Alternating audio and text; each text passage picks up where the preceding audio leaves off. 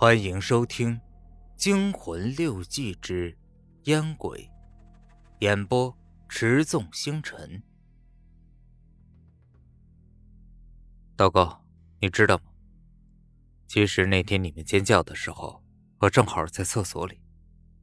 你厕所里还有一副望远镜，我拿起来看了看，我真的看到了四零四房里。一个男人在做爱的时候，一刀捅了那个女人。我真的看到了，那个女人的鲜血一下子就从她喉咙里溅了出来，仿佛就溅在了望远镜上。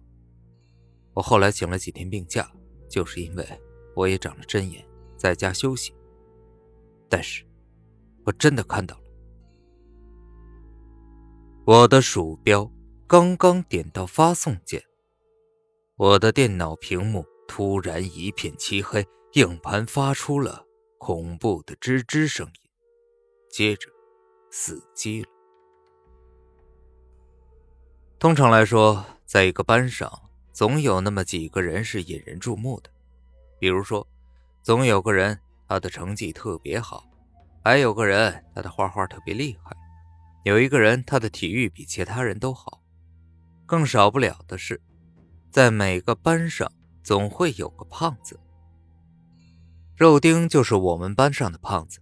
他身高一米六，体重却有九十五公斤，圆圆的就像个球一样，所以叫他肉丁是没错的。这个绰号简直就是为他量身定做的。郎中出身于中医世家，据他自己说的，他从六岁的时候就开始看医书了。别人是看着看图说话学认字儿，他是跟着一本《图解本草纲目》认的字。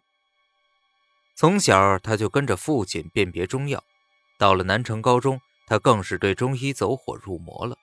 每天他都在寝室里背医书，开口闭口的就是什么奇经八脉、灵枢素问，一有时间更是一个人跑到城南高中的后山，这儿挖挖那儿挖挖，找回一大堆草药。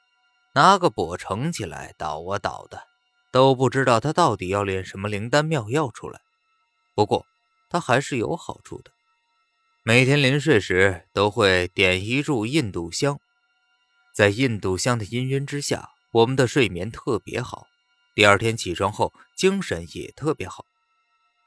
再回过头来说肉丁，他这个人学习特别厉害，简直就是我们班上。所具有的内在美的女生的偶像，只要他坐在教室里，总有一堆长相平庸的女生围坐在他身边，向他请教学习上的问题。他的弱点却是班上女生都不知道的，只有回到了寝室，他原形毕露。他这个人的卫生习惯真的是很多年才出一个，他不爱洗脚，他都说了，他每天的脚。接触着地，吸收着地下的灵气。一洗脚，这灵气就没了，会影响他学习灵感。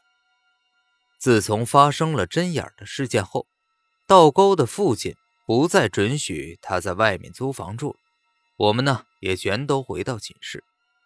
于是，我们不得不每天忍受肉丁的脚趾发出的浓郁气味。有什么办法？还好，郎中有印度香。一到了晚上，我们就点上那香，早早的进入最好的睡眠状态，不去管那肉丁的脚趾了。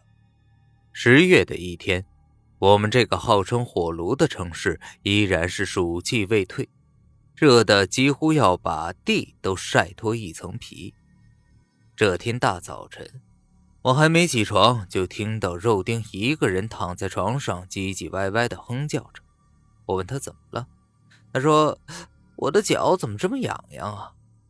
我没好气地说：“像你这样每天都不洗脚，你的脚趾头不痒才奇怪呢。”他不说话了，只是用痛苦的眼神望了望郎中，希望郎中能说出个子丑寅卯。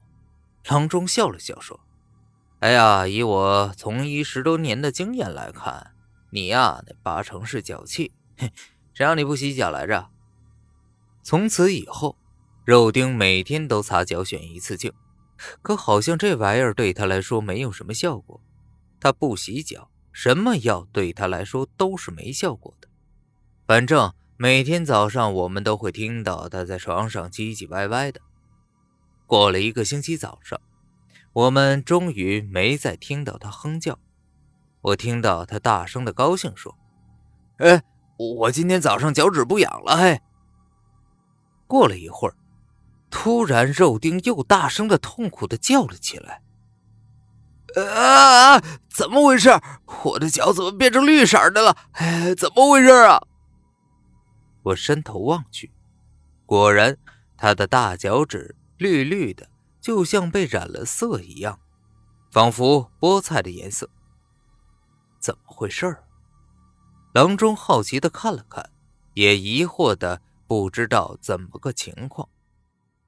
本集播讲完毕，感谢您的收听。